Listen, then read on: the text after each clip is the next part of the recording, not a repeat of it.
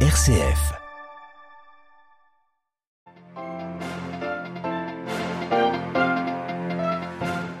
Prix Nobel de la paix hautement symbolique remis à un trio ukrainien, russe et bélarusse en faveur, nous l'entendrons, de la coexistence pacifique.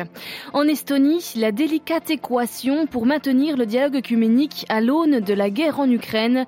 Témoignage à suivre de Monseigneur Jourdan, administrateur apostolique à Tallinn.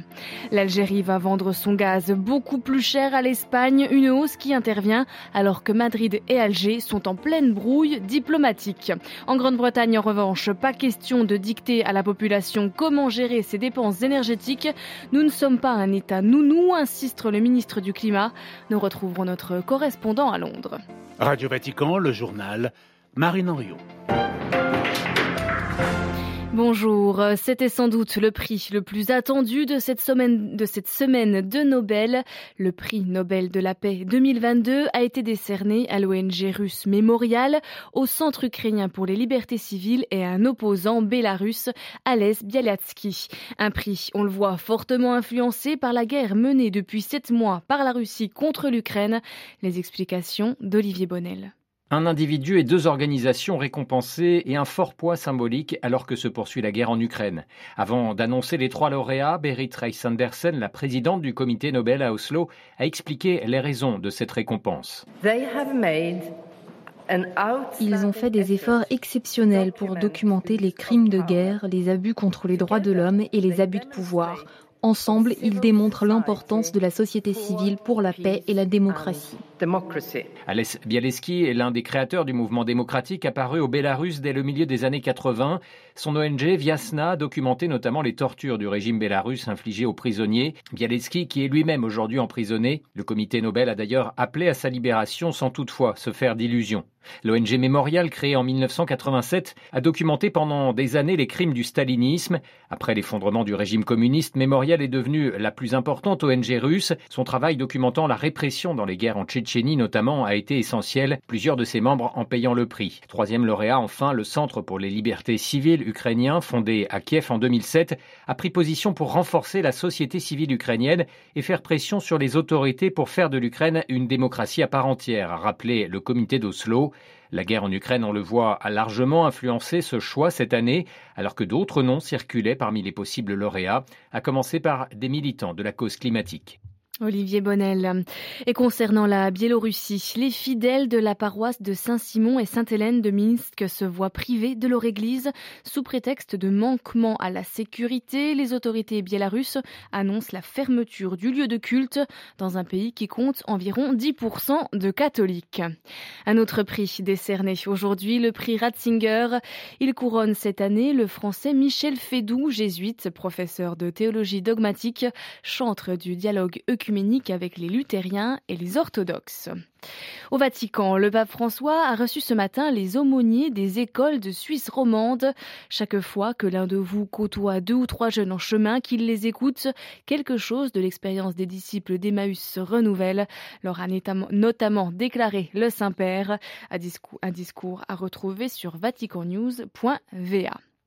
Et après le massacre commis hier en Thaïlande dans une crèche, le pape François a adressé ses condoléances dans un télégramme signé par le cardinal Paroline. François se dit profondément attristé par cet acte de violence inouïe contre d'innocents enfants. Un ancien policier armé d'un pistolet et d'un couteau a tué 36 personnes dont 24 enfants hier avant de tuer sa femme et son enfant et de se suicider. Dans un très rare déplacement, le roi de Thaïlande Ramadis se rend aujourd'hui auprès des victimes. Conséquence évidente de la guerre en Ukraine, l'Église orthodoxe russe apparaît de plus en plus isolée, à la grande satisfaction de certains États où elle est implantée comme les États baltes. En Estonie, où la minorité russophone représente 30% de la population, le gouvernement reçoit des pressions de partis nationalistes pour interdire la branche estonienne de l'Église orthodoxe russe. Monseigneur Philippe Jourdan est administrateur apostolique d'Estonie.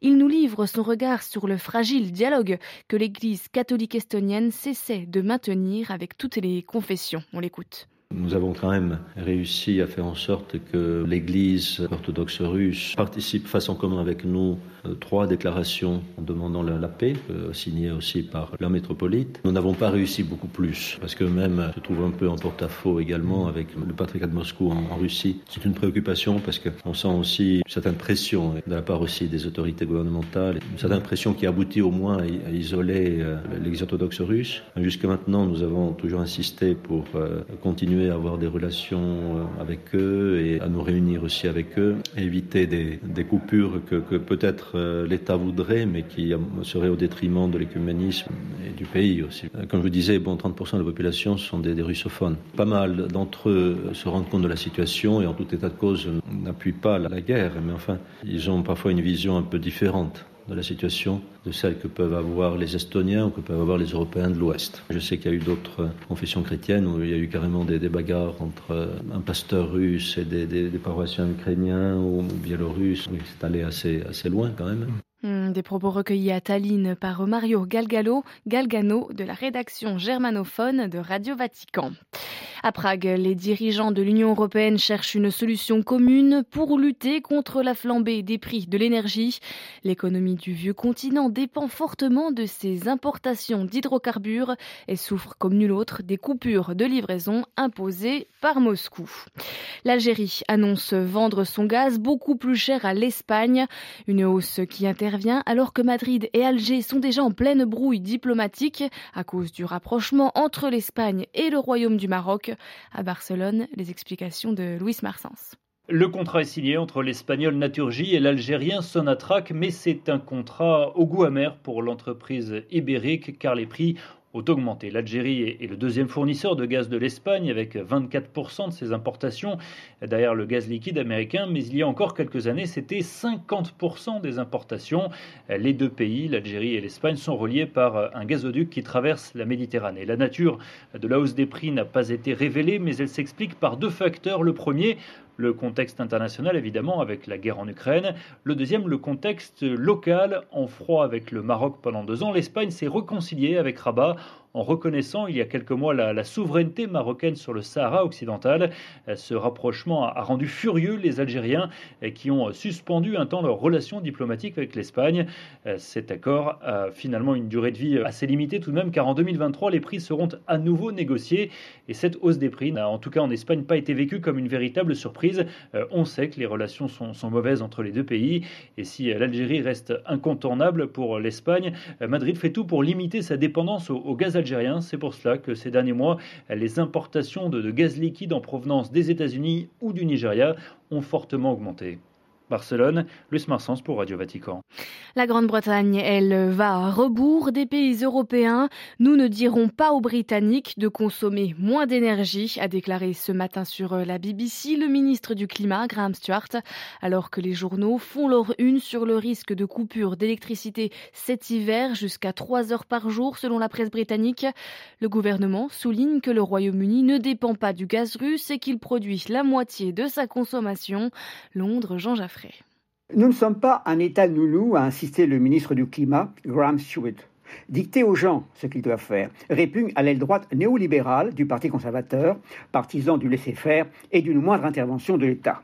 Bien sûr, a-t-il reconnu, les factures d'électricité vont augmenter, mais le gouvernement a pris des mesures pour protéger les entreprises et les familles.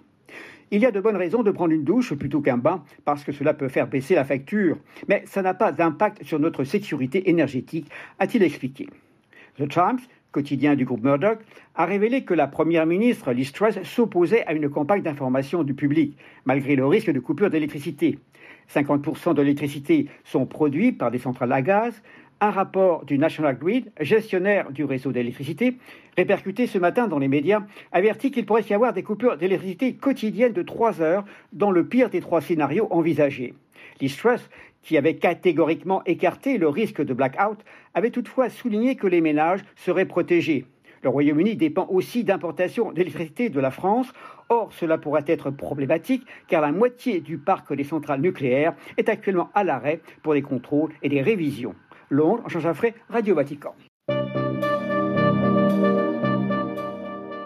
retour de l'information du Vatican, de l'Église et du monde en direct de Rome tout à l'heure à 18h. Je vous souhaite une très belle après-midi à toutes et à tous.